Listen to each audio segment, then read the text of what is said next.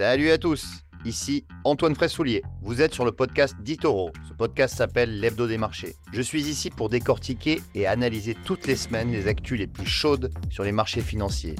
Alors installez-vous confortablement, bouclez vos ceintures et c'est parti Ce podcast est destiné à des fins d'information et d'éducation uniquement et ne doit pas être considéré comme des conseils d'investissement, une recommandation personnelle ou une sollicitation pour acheter ou vendre des instruments financiers. Ce document a été préparé sans tenir compte des objectifs d'investissement ou de la situation financière du particulier et n'a pas été préparé conformément aux exigences juridiques et réglementaires pour promouvoir des recherches indépendantes. Les performances passées ne préjugent pas des résultats futurs.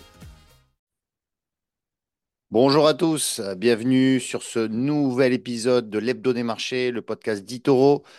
C'est déjà l'épisode numéro 32, nous sommes euh, le lundi 5 février et euh, aujourd'hui c'est un podcast spécial résultats GAFAM. Euh, et oui, effectivement, les fameuses GAFAM, alors Google, Amazon, Facebook, mais qui est désormais Meta, Apple et Microsoft ont toutes publié et euh, je voudrais y revenir parce qu'il y a eu des résultats euh, qui, dans l'ensemble, ont été très bons, euh, mais des réactions en bourse qui ont été complètement différentes selon les entreprises. Et d'ailleurs, je vais le faire de manière décroissante, c'est-à-dire que je vais prendre l'entreprise qui a fait la plus forte hausse en bourse et aller donc de bas en haut selon les performances, les réactions boursières. Alors, on va tout de suite rentrer dans le vif du sujet. Eh bien, la GAFAM qui a euh, le mieux performé euh, après ses résultats, c'est Meta. On n'aurait pas dit ça encore il y a deux ans. Mais effectivement, Meta, donc maison mère de Facebook, Instagram, euh, Messenger, WhatsApp, eh bien, a publié des résultats records, notamment le, chiffre d'affaires hein, a augmenté de 25% au dernier trimestre. La marge opérationnelle a bondi de 20 à 41%. Alors, c'est dû au fait essentiellement que, eh bien, euh, donc j'ai envie de dire Facebook, à chaque fois j'appelle Facebook, mais c'est Meta.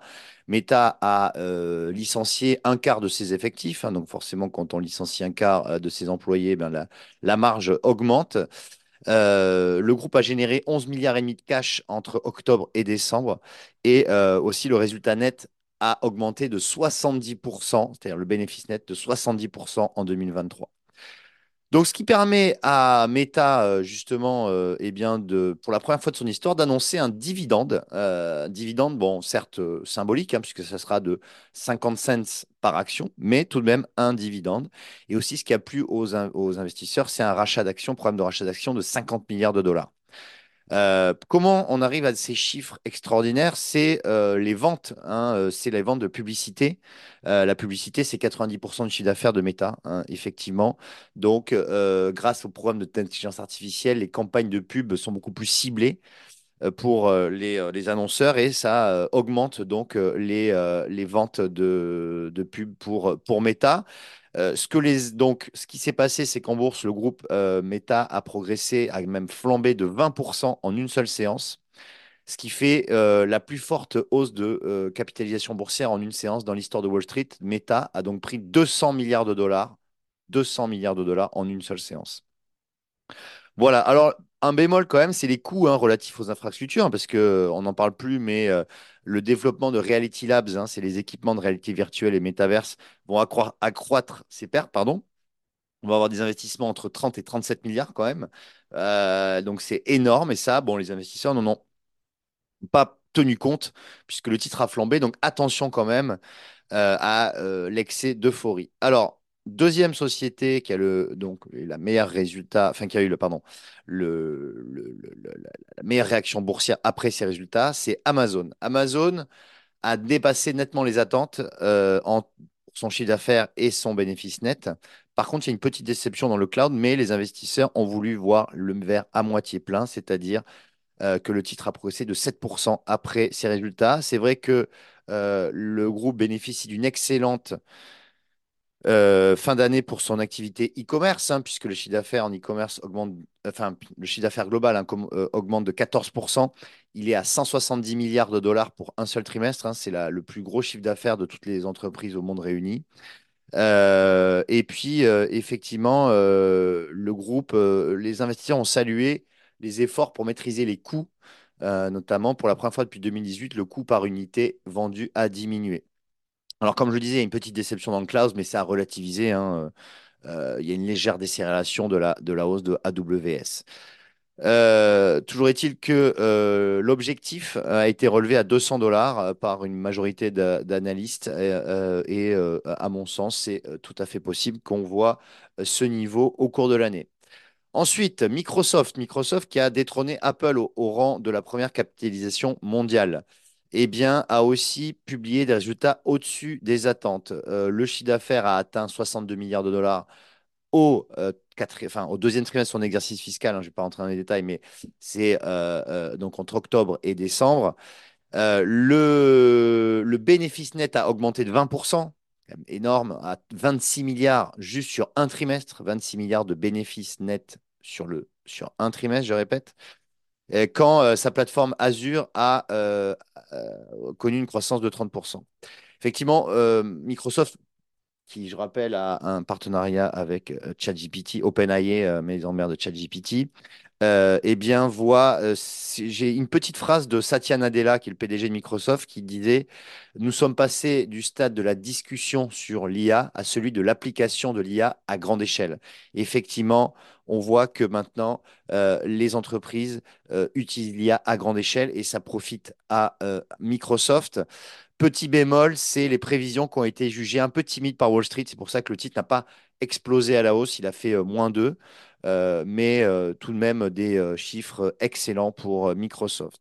Alors maintenant, on va, euh, il reste plus que Apple et Google. Et Apple, effectivement, déception, puisque euh, le titre a, perdu euh, 3% à, l'annonce de ses résultats. Il faut dire que le- les ventes en Chine, hein, les ventes d'Apple en Chine, ont reculé de 13% et c'est ce qui a été sanctionné.